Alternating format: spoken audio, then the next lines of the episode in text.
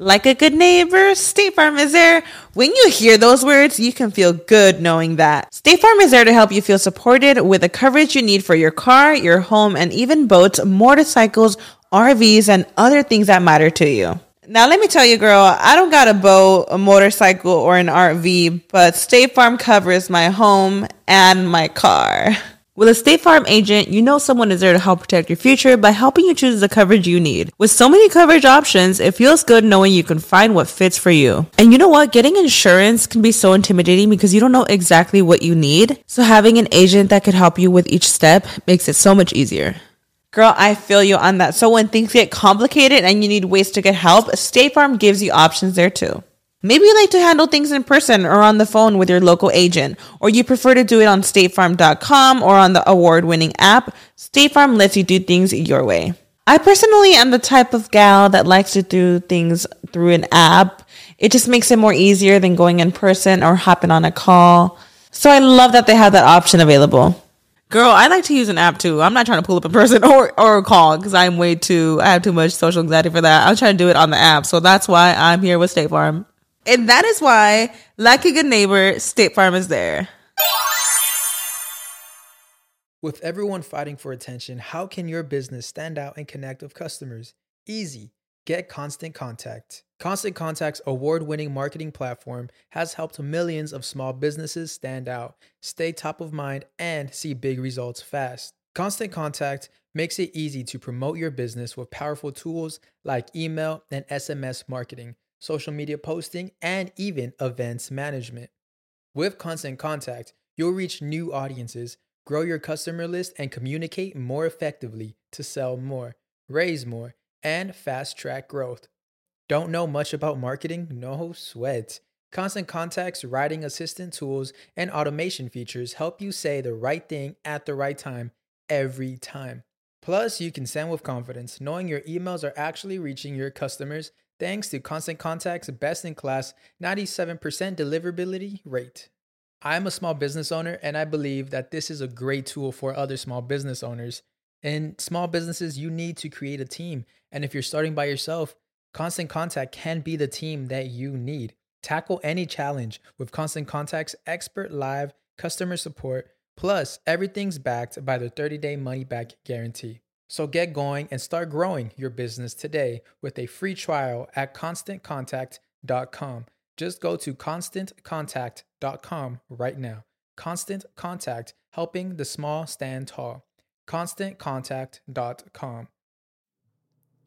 Estás escuchando El Dolop, parte de Sonoro y All Things Comedy Network. Este es un podcast bilingüe de historia americana en el que cada semana yo, Eduardo Espinosa, le contaré un suceso histórico estadounidense a mi amigo José Antonio Badía, que no tiene idea de qué va a tratar el tema.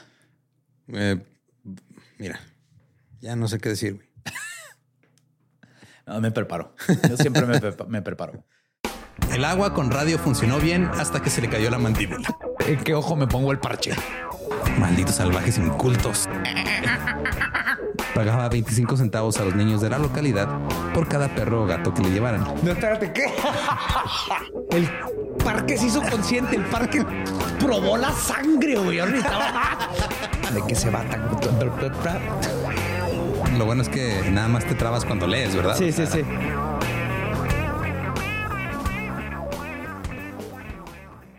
...19 de agosto de 1845... El periódico New York Herald informó, cito, la noche del martes 22 de julio, el señor Christopher Plunkett y su grupo policial detuvieron a cinco de los hijos de Molly Maguire, quienes han sido completamente identificados y enviados a prisión en espera de juicio. Esta captura ha sido una gran satisfacción ya que las autoridades poseen información que les permitirá desarticular la terrible asociación organizada para la destrucción de vidas y bienes. Ahora, el periódico continuó explicando quiénes eran los Molly Maguires. En el siglo XVIII, Irlanda tenía una asociación secreta conocida como los Ribbonmen. Eh, ¿Ribbon? ¿De Ribbon de...? Ajá, de listón. De listón, ajá. Los hombres listón. Que se resistieron a las leyes del país y asesinaron a todos los protestantes que odiaban. Oh, my God. Las casas de los agricultores eran quemadas todas las noches y los agricultores eran asesinados. Ahora, la mayor parte de lo que sabemos se supone que es una sociedad secreta. Son Molly Maguires, vienen de Irlanda. Y ya. Ajá, hasta ahí. La mayor parte de la información. Y a los protestantes. Sí. O sea, son católicos. La mayor parte de la información sobre los Maguires en Irlanda provino del autor Stuart Trench. Perdón. Quien afirmó que se encontró por primera vez con una organización de inquilinos llamada Molly Maguire en el condado de Monaghan en 1843 y luego en 1851.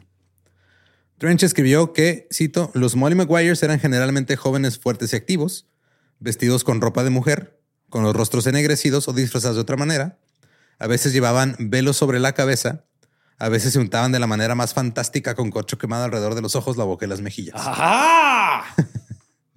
¿Ves? Sí sirve el corcho quemado. No estoy diciendo que no sirva, nada más que hay ya este, mejores métodos. Sí, sí, más saludables, creo yo. Aunque nunca me pasó nada, pero esto está súper creepy. O sea, aparte se disfrazaban. Sí, se disfrazaban para que no lo reconocieran, se ponían ropa de mujer, se, se ponían, este, se manchaban la cara de, de Se negro. veían o algo. creepy, de como la monja. Eh, prácticas similares eran comunes en casi todas las sociedades rurales irlandesas en el periodo entre 1760 y 1850. Por ejemplo, hay unos que eran los White Boys, así se hacen llamar, que llevaban vestidos de lino blanco sobre la ropa y bandas o pañuelos blancos alrededor de sus sombreros. Y eh, supuestamente ellos le habían jurado lealtad a una mujer mítica llamada Siv Autag, quien era su reina.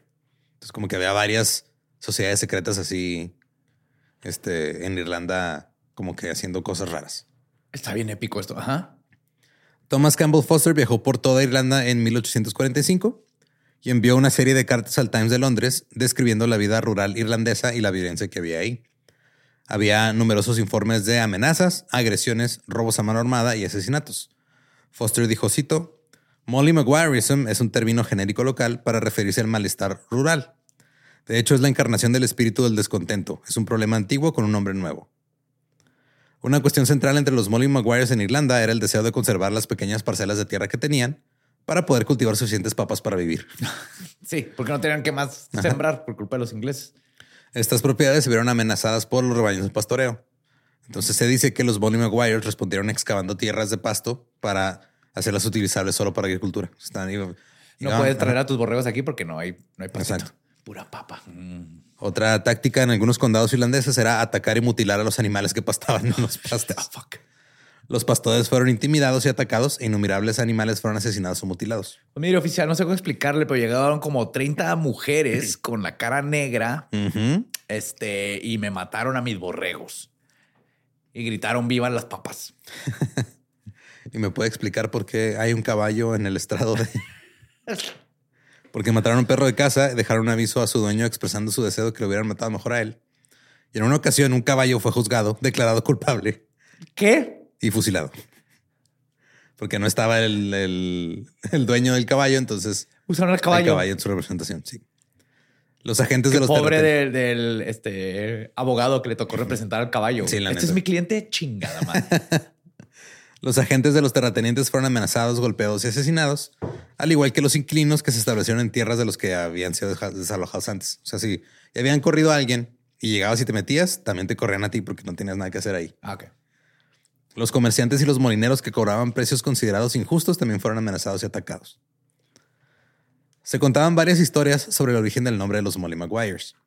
Una versión decía que una anciana viuda llamada Molly Maguire había sido desalojada de su casa y los campesinos locales se habían unido para vengarla. Otra versión era que Molly Maguire era la dueña de la taberna donde, secreta donde se juntaba la sociedad. Y según una tercera versión, Molly Maguire era una joven feroz con pistolas atadas a cada muslo que lideraba a bandas de hombres por el campo en sus incursiones nocturnas. Ese es. Ese es el que yo voy a creer. Ese es el más chingón.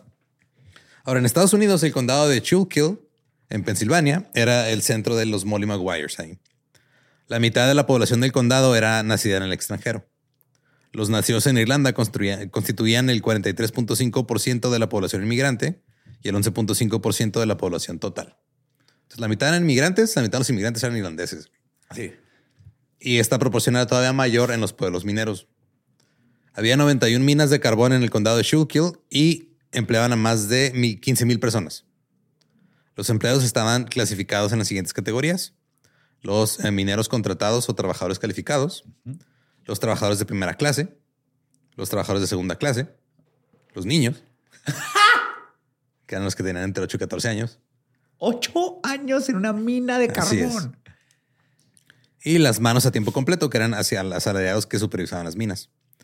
Ahora, por lo regular, este, los, los niños trabajaban bajo tierra y estaban a Sí, cargo pues de están las- chiquitos, güey. Caben más pelada en los hoyos. Sí, estaban a cargo también a veces de, de andar arreando las mulas o de supervisar la ventilación o nada más este, limpiando el carbón, para quitándole cosas que no fueran Ya carbón. se murió el niño, corran. Antes de que descubrieran los el canario canarios, era, era el chavito, eh, Timmy. Oh, no. La élite de la fuerza laboral estaba formada por los mineros calificados o los mineros por contrato, y la mayor parte de su trabajo consistía en instalar equipo, velar por la seguridad y perforar y volar la superficie del carbón. Eran artesanos independientes, entre comillas, que obtenían sus trabajos a través de un aprendizaje. O sea, eran como tú llegabas con un minero de, estos, de, aprendiz, te enseñaba todo el pedo, luego ya te dejaban. Como antes, pues hacían todos los negocios desde escultor hasta ingeniero, ¿no? Llegabas y, hey, quiero aprender. hasta el karate. Así se aprendía. Entonces, la mayoría de los contratistas mineros empleaban a sus propios trabajadores, les pagaban más o menos un tercio de sus ingresos. La mayoría de los trabajadores eran galeses o ingleses y este eran los contratadores, los contratistas calificados, perdón, y los trabajadores eran irlandeses. Existía un, un sistema de aprendices bien establecidos a través del cual los mineros galeses, británicos y estadounidenses podían ir ascendiendo poco a poco de puesto. Pero los irlandeses no eran considerados elegibles para un ascenso Aunque supieras. aunque supieras. Un minero galés eh, escribió que podría tener eh, su propio eh, puesto ya chido después de seis o nueve meses, mientras Oh. que un irlandés podría estar ahí años y nunca le Y iban a ascender. Simón. La región minera contenía un mayor número de hombres jóvenes solteros y desarraigados que a menudo vivían como huéspedes en casas de familias que conocían o familias que rentaban cuartos. Los hogares a menudo incluían a otros parientes, a otros huéspedes o a una segunda familia y eran casi siempre exclusivos. O sea, si estás irlandeses con irlandeses, galeses con galeses, británicos con británicos, estaban segregados.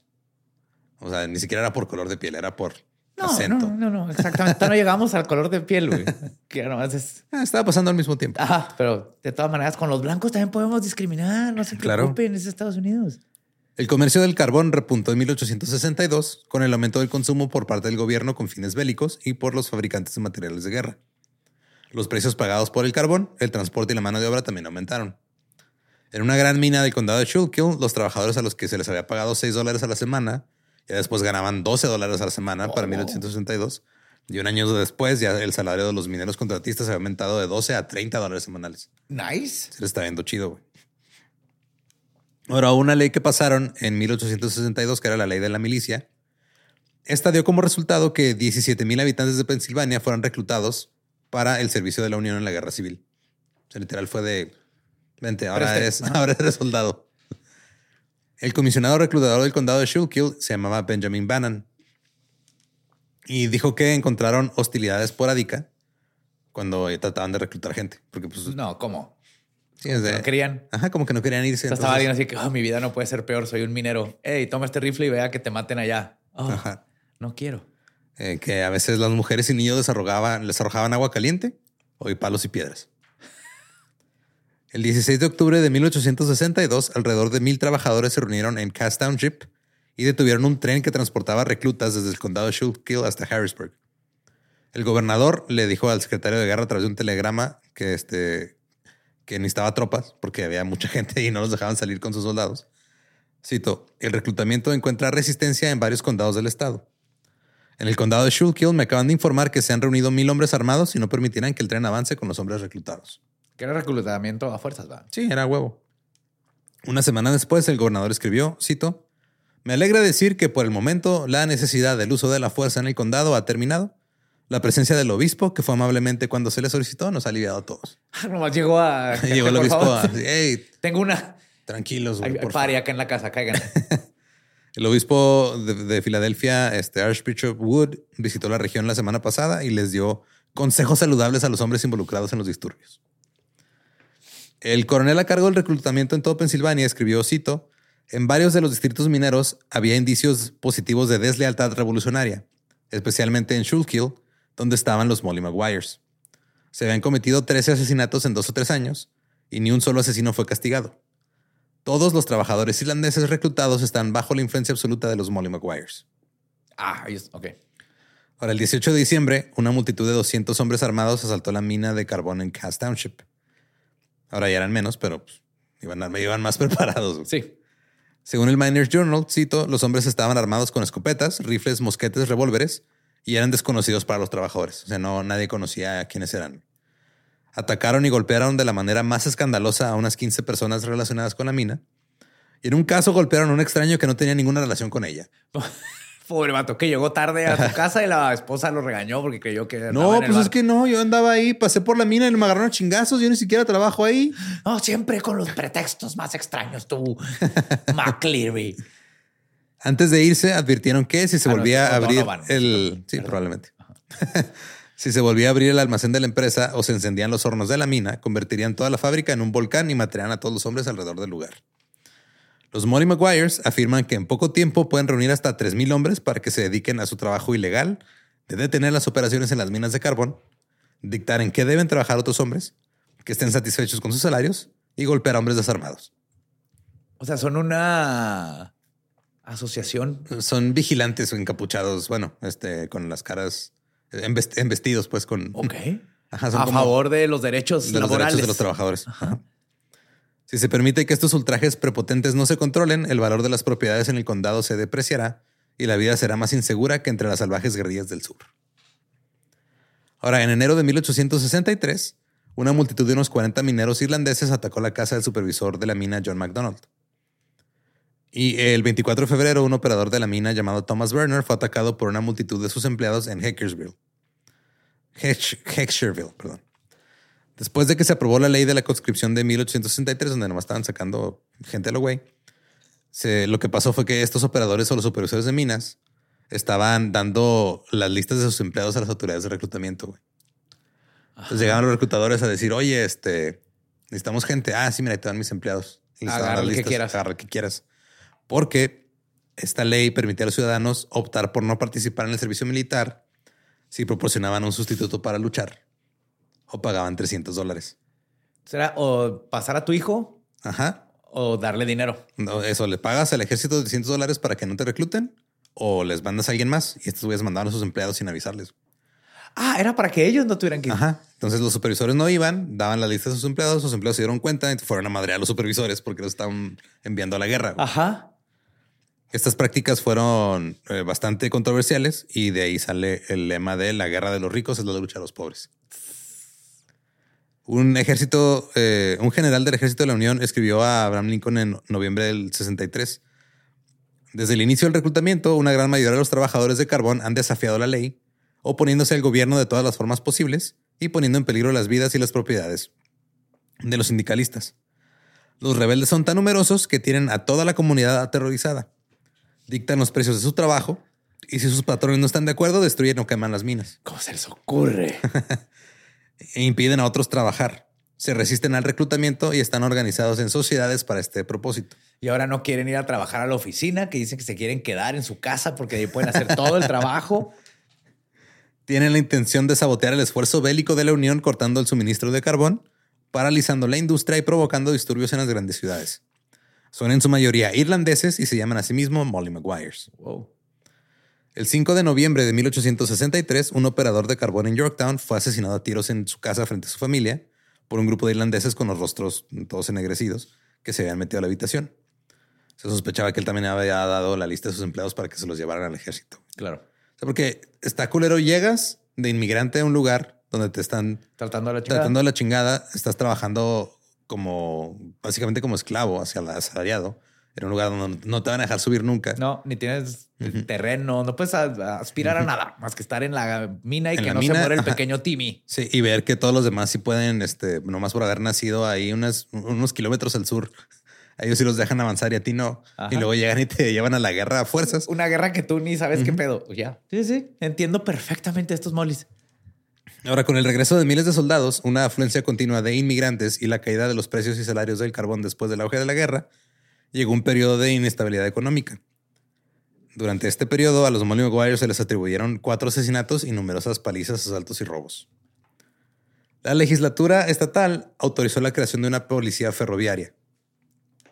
Esto permitía que el gobernador dijera a cualquier persona que fuera empleado de una empresa ferroviaria, "Eh, ahora eres policía, What? según fuera necesario.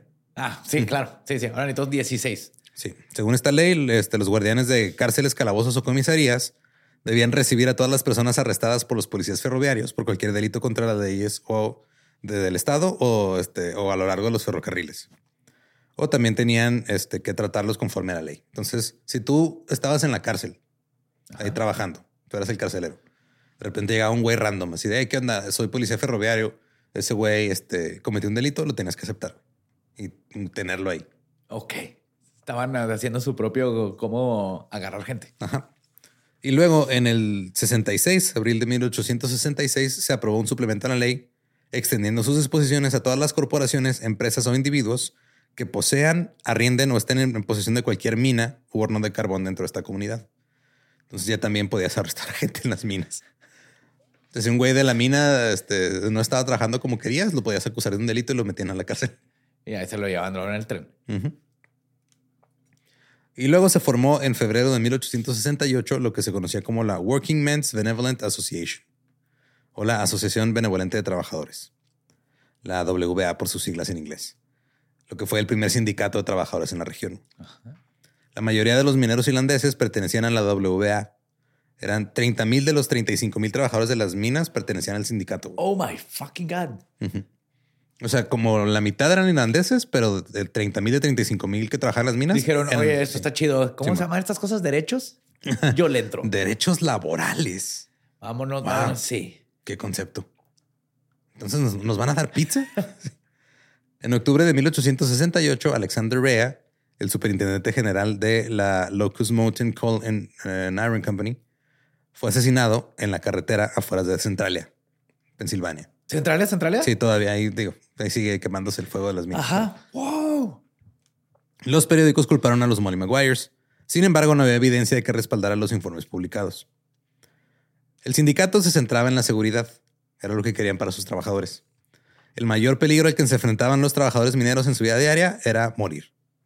O sea, a cada rato te podías morir, güey. De cualquier cosa. Ajá. Uno de los acontecimientos que más temían era una gran caída de carbono de roca que podía matar directamente a los hombres o bloquear el paso del aire y matarlos de asfixia. Una señal de advertencia era el movimiento de las miles de ratas que vivían en las minas. Miles. Miles, ajá. Si las ratas se empezaban a mover, Corre. corre. Ajá. Los trabajadores también se enfrentaban a la amenaza de explosiones o asfixia causadas por una variedad de gases nocivos bajo tierra. Les ponían nombres muy extraños. Stink damp era sulfuro de hidrógeno. Fire damp era metano. Ajá. Black damp, dióxido de carbono y white damp, monóxido de carbono. Oh. Son cuatro gases que te pueden matar ahí abajo. Ajá. La mayoría de los accidentes en las minas mataban a uno o a dos hombres, aunque hubo algunos muy grandes que llegaron a matar a decenas al, al mismo tiempo. Otro peligro importante también eran las inundaciones, porque de repente se inunda la mina y te O sea, ahogas. te mata el aire, te mata el agua, Ajá. te mata el fuego Te mata todo. y la tierra. Ajá. Ajá. Todos los elementos están en tu contra. Eh, también este, los accidentes más letales por lo regular eran una combinación de fuego y gas. Al principio se les echaba la culpa a los mineros de los trabajadores, de los trabajadores de los accidentes. O sea, es que tu culpa para que Ah, pendejo, ¿para qué le das a esa vena de metano? ¿Por qué no saliste corriendo que no viste las ratas? Debiste saber. Pero para la década de 1870, ya todos los incendios, inundaciones y accidentes mágicamente eran culpa de los Molly Maguires y eran considerados actos de terrorismo. Se culpaba a los Molly Maguires de cada pelea, cada asalto, cada asesinato ocurrido en la región carbonífera de Pensilvania y cada explosión o percance subterráneo ahora podía interpretarse como sabotaje industrial. El condado de Schuylkill, el centro de las actividades de los Molly Maguires, fue siempre la zona más peligrosa de la región carbonífera, con 500 muertos y 1.600 mutilados y heridos entre 1870 y 1875. Ese número sí está ya Es un chingo, güey. Ajá. En su oferta de un nuevo contrato para 1870, la Junta de Comercio del Carbón propuso una reducción drástica de los salarios. Dijo, oigan, ¿cómo ven? Este, ¿Les pagamos menos? Yo sé cómo resolver esto. La gente necesita menos dinero porque si va a trabajar el doble para tener más dinero. Nunca falla. Ahora que una tonelada de carbón se vendía por menos de 3 dólares, los operadores insistieron en que se ajustara la escala salarial para que los salarios bajaran, porque pues De ellos, ¿verdad? La mía sigue igual. Obviamente. Le dieron un ultimátum al sindicato, aceptar el compromiso salarial antes del 2 de abril o afrontar una suspensión general. El sindicato se negó a ceder y se inició el cierre de operaciones en la región del carbón. Hicieron una huelga. Huelga. Ajá. En el tercer mes de la huelga, Franklin Gowen, presidente interino de la Philadelphia and Reading Railroad Company, ofreció sus servicios como mediador. Dijo, hey, no te preocupes tú, mira, tú el que tiene la mina, el que la opera y tú el que la trabaja. Yo negocio con ustedes. Claro que sí. Les voy a presentar el Reading Railroad. Según la propuesta de Gowen, las tasas salariales se van a deslizar tanto hacia abajo como hacia arriba. Entonces dijo que sí, güey, ahorita bajó el precio, entonces baja tu salario, pero cuando vuelva a subir, Sube. sube tu salario. Ajá. Y dijeron, bueno, ok, ya. Eso fue como que el compromiso al que llegaron. Eh, y dijeron, sí, mira, ya cuando se vuelva a vender a 3 dólares vas a ganar lo mismo que ganabas antes. Pero el 29 de... perdón, pero Franklin sabía que lo que estaba haciendo y tenía un plan un poquito más maquiavélico. El aumento de la producción de carbón iba a conducir a salarios más bajos. Y los ferrocarriles en ese momento no podían po- poseer minas porque era un monopolio. No podías sacar Se- el producto y moverlo tú. Ajá. Entonces, cuando empezó a hacer esta negociación, también al mismo tiempo tenía gente en la legislatura de Pensilvania presentando proyectos de ley que permitieran a los ferrocarriles comprar una compañía minera. Ya. Pero un senador antimonopolio lo impidió. Luego, seis meses después, los amigos de Gowen en la legislatura esperaron hasta que los senadores antimonopolio se fueran a comer para pasar el proyecto de ley. ¿Cómo funciona eso, güey? Ey, senador, ¿ya vieron que está allá? Güey, tú fírmale. ¡Ja, Fue básicamente Si algo hay así. quórum, o sea, si se cumple el quórum y eh, pueden llevar a cabo Bueno, la votación. aplicando, ¿verdad? Todavía. sí. Cada rato pasa. Así que el Reading Railroad logró adquirir una filial propietaria de carbón. Oh, oh. En febrero de 1871, los mineros volvieron a hacer huelga para exigir salarios más altos. Después de que se nombrara un comité para determinar una escala salarial uniforme para todos los trabajadores del carbón, Gowen de repente dijo, ah, no saben qué es que ahora este, pues van a cambiar los precios del flete. Entonces ya el transporte va a, ser, va a ser más caro. Ya va a costar el doble. Ajá. Y pues se va a quedar hasta que digan que si aceptan el- el- lo- las- los términos que les ofrezco o no. Como funciona normalmente. Ahora ya tengo el poder. Así es. Así que ahora costaba 4 dólares en lugar de 2 dólares transportar una tonelada de carbón desde Schuylkill hasta Filadelfia. Entonces ya no te costeaba si, si tú operabas una mina, te salía más caro el pinche transporte que, lo que a lo que ibas a vender el carbón. O sea, porque una tonelada se vendía más o menos en 5 dólares. Entonces me estás hablando que te Para. te iba a costar este, poner 2 dólares sacarla y 2 dólares transportarla. Te vas a quedar con un dólar de ganancia. Y ahora ya nomás transportarla. Y ahora ya Te no vas a deja sin transportarla, te dejas sin ganancia, Simón. El Consejo General del Sindicato había resuelto regresar a trabajar el 15 de febrero. Pero, pues, aun- aunque quisieran volver a trabajar, ya no costeaba. Entonces ya no podían. Así que el comité del sindicato del condado de Schuylkill se acercó a la Junta de Comercio del Carbón con una nueva oferta para volver a trabajar. Ahora les pidieron una base mínima de 250, pero la Junta de Carbón dijo, no, güey. O sea, Yo no, yo, yo- yo- no. ¿por qué? Ajá. Yo estoy bien. Gowen dijo que iba a resolver la huelga a su manera. Le escribió al presidente del sindicato, cito, no tengo ningún deseo, incluso si tuviera el poder, de atacar o dañar en lo más mínimo a su organización. Mi única exi- exigencia es que no insisten salarios tan altos que hagan imposible producir carbón a los precios que traen el mercado y que no recurrirán a huelgas y suspensiones para producir una escasez de carbón y forzar precios más allá de lo que los fabricantes y consumidores pueden pagar. Y sabe el dinero que nos costó ponerle glow sticks a todas las ratas para que fueran más fáciles de ver y hacer más seguro el trabajo de los empleados. Ya ahí se nos fue todo el presupuesto. Sí, eso fue todo. Gowen escribió una editorial. Cito, un pequeño grupo conspirador de radicales dominaba a la mayoría honesta de los trabajadores en la región del carbón. El ferrocarril de Reading fue cerrado y 30 mil de estos pobres hombres se quedaron este, sin trabajo. Si se les hubiera permitido votar en secreto, la mayoría hubiera votado a favor de permanecer trabajando. Existe una asociación que vota en secreto por la noche, que le quita la vida a los hombres y que serán fusilados delante de sus esposas a sangre fría por atreverse a trabajar. En una respuesta al editorial del New York Herald, dijeron que los Molly Maguire no eran parte del sindicato. Ajá. Y luego Benjamin Bannon del Mariner Journal escribió que esto no es cierto, todos son parte del sindicato porque son irlandeses y no pueden trabajar de otra manera si no es para atrás Claro. del sindicato. Entonces aquí se empezó como que a poner turbio el pedo porque pues por un lado estaban los intereses de un pinche güey capitalista que quería nomás hacer más dinero, hacer un monopolio y chingar a los trabajadores.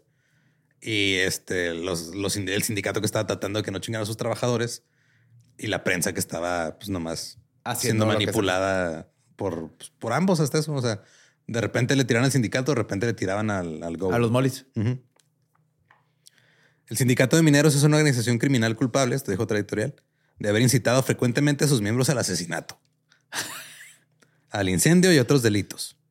Merece un castigo riguroso, incluso antes de que se le haya notificado de que ha sido acusado. Ah, o sea, Tú ve, ponle un chingazo y luego le avisas por qué fue. no, estos güeyes están arrancando las etiquetas de los colchones. Para finales de 1872, la empresa de Reading Railroad controlaba más de 80 mil acres de tierras carboníferas, incluidas 98 minas. Entonces, el plan de Gowen funcionó, el güey tomó control de un chingo de minas. Las 27 más grandes estaban gestionadas directamente por la empresa, mientras que las otras estaban arrendadas. En enero de 1873, Gowen fue a Nueva York para reunirse con los presidentes de las compañías ferroviarias y de carbón que habían estado involucrados con él en el embargo de fletes de 1871. Llegaron a un acuerdo para fijar el precio del carbón a un promedio de 5 dólares por tonelada, por mayor. Este fue el primer caso de manipulación de precios en toda la historia God de la damn. industria de Estados Unidos.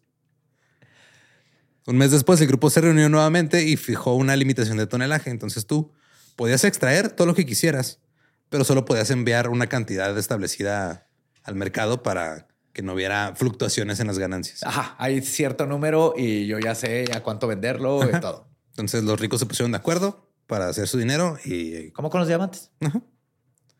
en 1873 comenzó una depresión económica nacional. Para 1874, un tercio de los trabajadores de Pensilvania ya tenían empleo. La Oficina de Estadísticas Industriales del Estado comentó, cito, la comunidad ha sufrido un grado de desmoralización que 20 años de guerra no podrían haber causado.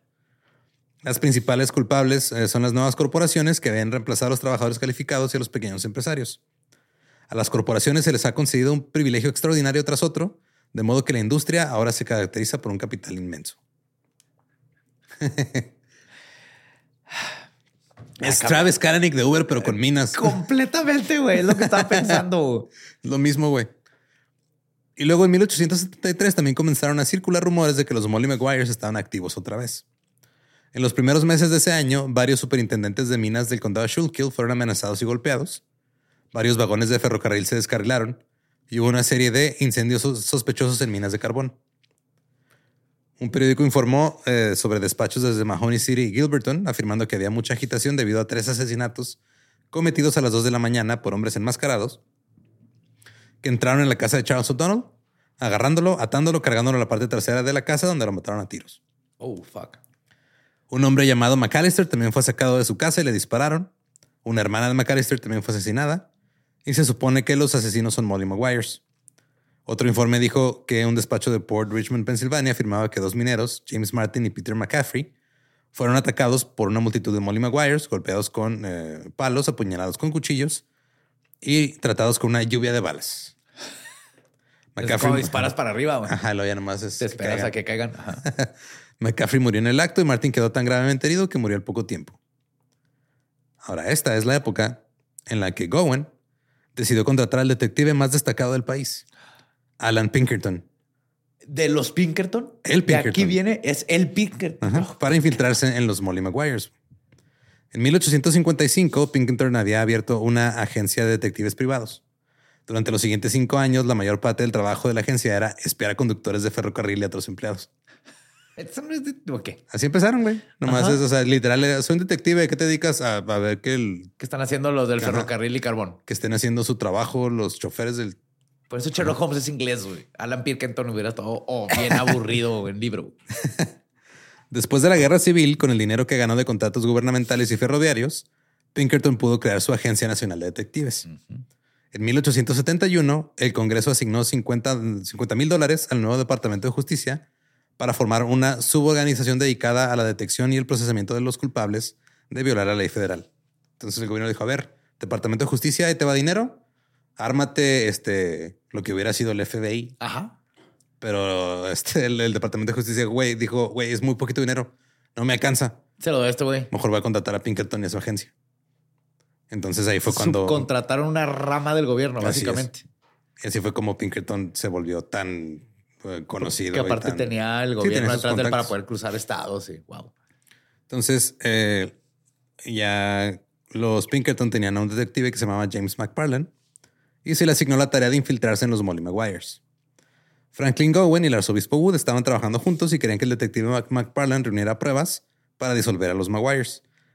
decidió que iba a convertirse en uno de ellos. Así que llegó a la ciudad una noche, se metió en una pensión, empezó a buscar trabajo. Hey, ¿alguien conoce aquí minas que quemar? Me caga el pinche lo de este- ¿Qué qué onda con los dueños de las, de las empresas, verdad? wow, vengo de Irlanda, no saben, papas me, me maman. Este, ¿cómo anda? ¿Qué, qué onda? ¿Qué me pueden ayudar? Pues básicamente eso fue lo que hizo, güey. Lo contrataron para conducir un, en, eh, un carro en una mina de carbón, aprendió a usar un pico, luego empezó a hacerse amigos. Se suponía que McParland debía hacer un informe todos los días, pero tenía miedo de que pareciera sospechoso que estuviera comprando tinta tan seguido en un pueblo minero. Ajá. Así que a veces nomás usaba hollín y agua para escribir sus reportes. Y mantenía sus estampillas postales escondidas en sus botas.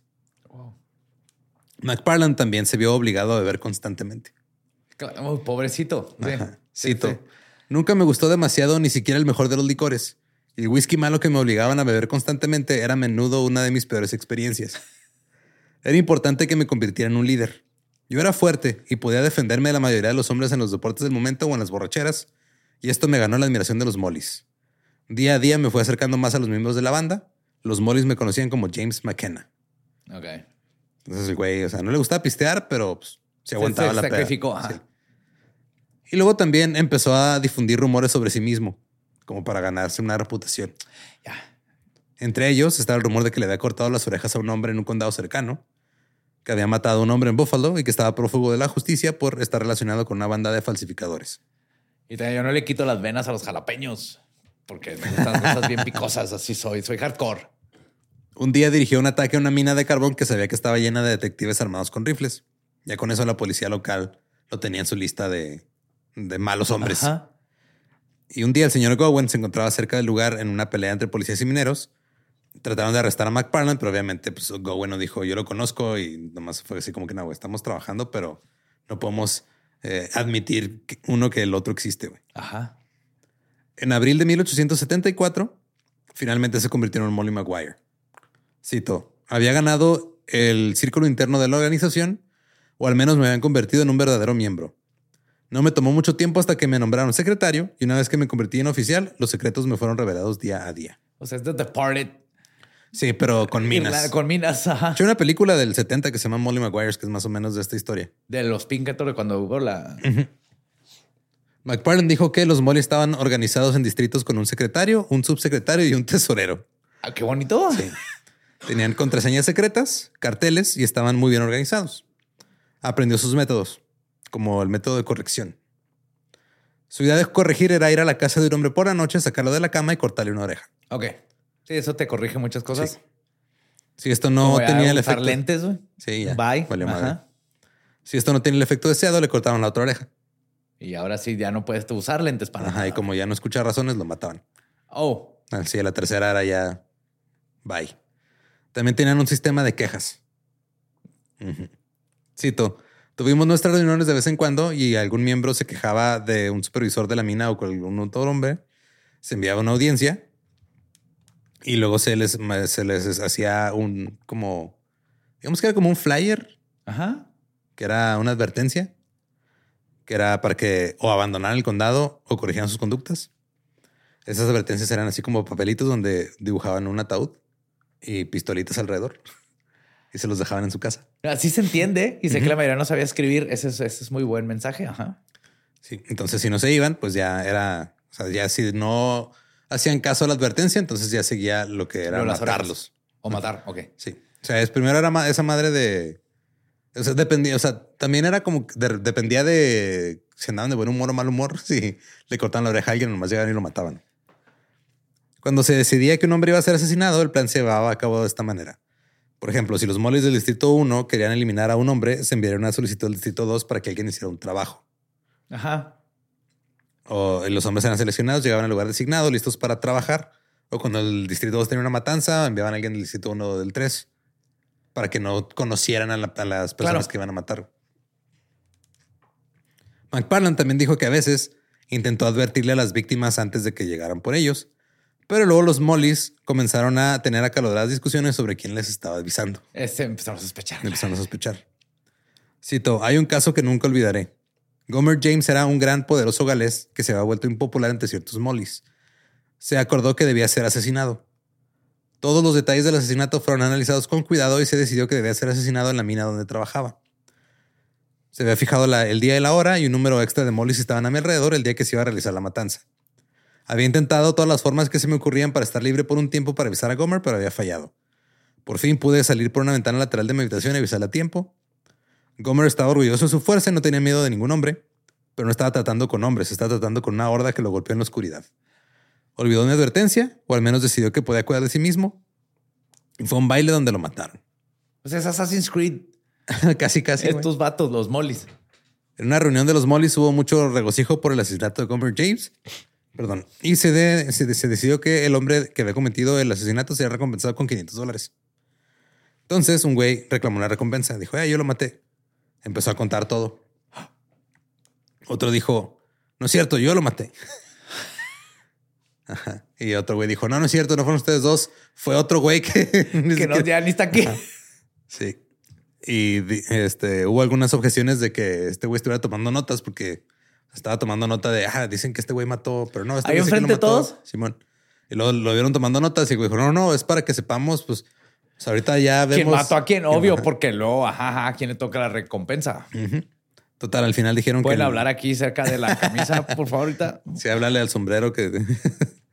Pero dile, cuéntale al sombrero que, que has hecho. Cuando todos los hombres contaron sus historias, no quedó la menor duda que el primero había sido el que sí lo había matado. Ya. Ok, fue el primero. ¿verdad? Puedes hablar en esta lata que tiene un hilo gigante. Este, primero, gracias. Al final la recompensa ni siquiera fue pagada. Después de una huelga sindical de seis meses de la WBA en 1875, los operadores de la mina decidieron reabrir, ofreciendo el salario a quien quisiera ir a trabajar y garantizando protección a quien lo hicieran. Entonces fue de órale, vénganse. Este, todos los scabs que quieran meterse a trabajar y todo. Obviamente la gente estaba desesperada porque era una depresión económica. La mayoría de los trabajadores y sus familias ya no podían resistir sin trabajo. Eh, cito, cientos de familias se levantaban por la mañana para desayunar pan y un vaso de agua.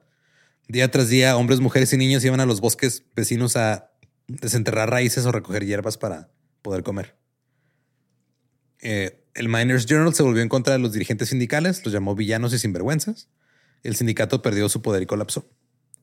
Ahora ya los trabajadores, como vieron que el sindicato no, los, no les podía decir nada porque ya no tenía poder, regresaron a trabajar aceptando pues, lo, Lo que fuera. ajá, lo que fuera. Los molis fueron arrestados. Más de 70 fueron capturados, pero se dice que los líderes escaparon de regreso a Irlanda o desaparecieron por otras partes del país. Luego, el arzobispo Wood excomulgó formalmente a los Molly Maguires, aunque no sabía exactamente quiénes eran. Ah, nomás digo, ya, tú- si eres Molly Maguire, te haces comulgado. Así es. Y luego comenzaron los juicios en mayo de 1876. El detective Mac McParland, alias James McKenna, estuvo en el estrado de los testigos en el juicio de los Molly Maguires por el, asesinato de un policía. Cito, McParland pertenece a la agencia de detectives de Pinkerton, ha estado asociado con Molly Maguires durante los últimos tres años, fue iniciado en su sociedad y se ha dedicado a investigar sus movimientos desde entonces. Fue secretario en su momento y gozaba de su plena confianza. McParland dice que los Molly Maguires de esta región están compuestos por ladrones y asesinos. El tribunal luego dictaminó, cito, un detective que se une a una organización criminal con el fin de exponerla y llevarla, llevar a criminales al castigo y lleva a cabo honestamente ese designio, no es cómplice del hecho. Aunque pudo haber alentado y aconsejado a partes que estaban a punto de cometer un delito, si al hacerlo tenía la intención de que fueran descubiertos y castigados. O sea, básicamente digo, si este vato a veces les dijo, eh, güey, güey, Sí, ese perro. Ja, ja, ja. Este güey pateó un perro. Sí, o sea, si un güey decía, no sé si patear al perro o no, este güey decía, dale, patealo, güey. Sí, y luego lo apuntaba o le decías a su lata con el hilo. Patearon al perro. Al final, 23 Molly Maguires fueron sentenciados a la horca y dos docenas fueron enviados a la prisión estatal. McParland dijo que lo intentaron matar muchas veces. Cito, he perdido la cuenta de la cantidad de intentos que se hicieron para quitarme del camino. Se hicieron esfuerzos para envenenarme, arrojarme por los pozos de las minas, hacerme estallar con dinamita, dispararme y apuñalarme. Pero mantuve una estrecha vigilancia y tuve la suerte de escapar con vida. ¿Le crees? No, no, sí, pues, no, ni de pedo. Sí, iba, iba caminando y luego me iban a aventar dinamita, pero Y me tuve que meter a un ducto y, y iba sin zapatos y iba ahí. Y entonces lo vi y le dije, JPKA, motherfucker. Y luego me aventé por el... Entonces, el arzobispo Wood fue criticado por unirse al señor Gowen al enviar a McParland a recolectar pruebas contra los asesinos. Algunos dijeron que debieron haber enviado misioneros para decirle a los güeyes, oigan, están actuando en formas. eh, esas cosas esas no son formas, perdón, esas. Eso no es de Dios. Pero McParland dijo: No, es que si aquellos que hablaban de esta manera hubieran podido ir a las reuniones de los Molino Warriors y hubieran escuchado las amenazas y las discusiones y todo, se hubieran dado cuenta que estos no eran humanos. Cito: A menudo pienso que para muchos de esos hombres el asesinato de un prójimo no significaba más que simplemente dispararle un conejo. De hecho, algunos de ellos, que eran los más depravados, les parecía un deporte. Ahora, el fin de los Molly Maguires no acabó con los problemas de los trabajadores que querían ganarse la vida dignamente. Hubo una huelga ahora ferroviaria en 1877 en todo Estados Unidos. Pensilvania fue uno de los lugares principales de conflicto. Los patios de ferrocarril fueron incendiados después de que tropas traídas desde Filadelfia mataron a 20 huelguistas en Scranton. Los vigilantes locales formaron un cuerpo de ciudadanos que luego abrió fuego contra una multitud de huelguistas, matando a 6 y hiriendo a 54. Pero el condado de Schuylkill ahora sí no, Ahí no está. participó en la huelga. Los mineros y los trabajadores no tenían sindicato, votaron a favor de no ir a la huelga, a pesar de que les redujeron el salario un 30%. Oh, fuck. La compañía ferroviaria de Reading Railroad se había endeudado para comprar las tierras carboníferas y la empresa ya no pudo recuperarse después de esta huelga. Y en 1883 pasó a manos de JP Morgan. El JP Morgan. El JP Morgan. Ahora, el problema con esta historia, güey, es de que se sabe que existen los Money Maguires irlandeses como una sociedad secreta. Ajá. Y lo que se habla al principio y todo tiene sentido. Pero ya cuando entran los Pinkerton y entra eh, la prensa y entra todo el pedo, empieza, que empieza a haber problemas de huelgas en los sindicatos, mágicamente regresan los Molly Maguires a hacer chingaderas. Ya, como si fuera un boogeyman. Ajá. Entonces, no hay pruebas definitivas de que los Molly Maguires han sido responsables de los ataques. O sea, sí eran irlandeses enojados, obviamente, pero no quiere decir que fuera una sociedad secreta que estaba en realidad este, haciendo todo este desmadre. Algunos creen que fueron este, eh, como, o sea, eran como ataques aislados, pero con el mismo propósito. O sea, no era como que realmente. Sí, era normal que de diferentes lados estuvieran haciendo lo mismo porque estaban buscando, pero no quiere decir que estaban súper organizados dentro de una sociedad con el ya. Sí, de hecho, algunos creen que la gran mayoría de las historias fueron fabricadas por los operadores de las minas para destruir al sindicato. De hecho, las pruebas proporcionadas por el detective McParlin eran muy contradictorias, pero el juicio logró acabar con el sindicalismo en la zona. Lo más importante es, que ahora el público en general consideraba que si eras minero de carbón, probablemente tenías una naturaleza criminal. Claro, porque es un Molly McGuire. Entonces es de, ah, no, es que esos los de carbón, esos, esos matan gente y, o sea, lo convirtieron en un pedo mediático como que muy por abajo del agua. En un pánico satánico. Ajá. Algunos historiadores piensan que sí pudo haber existido un grupo inicial y que la primera ola de ataques sí, sí pasó, pero la segunda ola de ataques fue nada más los Pinkertons, este Gowen y la prensa haciendo un cagadero mediático con algo y luego se aprovecharon de ello para, Para- destituir a los sindicatos. What? Otros creen que, cito, miembros de una organización secreta, vinculados entre sí por juramento, utilizaron las instalaciones y el personal de la organización para llevar a cabo venganzas personales. O sea, de que, ah, de que sí existe el grupo o existía la sociedad secreta, eso sí existe. Ajá. De que hayan sido responsables del pedo de las minas después de que llegaba ese que güey. Eso es lo que se cuestiona un chingo, güey. Pero lo que sí lograron hacer fue mandar a la chingada a los sindicatos y- por años. Ajá.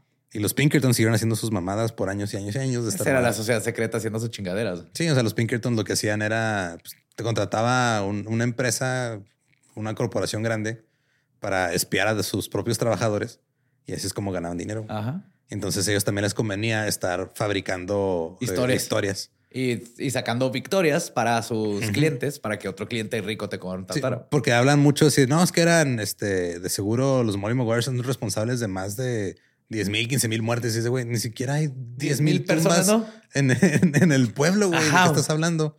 Pero pues eso se iban esparciendo los rumores y todo. Y así es como eh, pasó la historia de los Molly Maguires, que está bien rara y enredada, pero en resumen es un güey que está haciendo dinero con otro güey haciendo dinero, chingando a los que querían hacer este Nomás dinero con su derechos. trabajo. Ajá, tener Ajá, y derechos tener una casita. Y no familia. morirse este, aplastados por una piedra. No tener que correr atrás de ratas.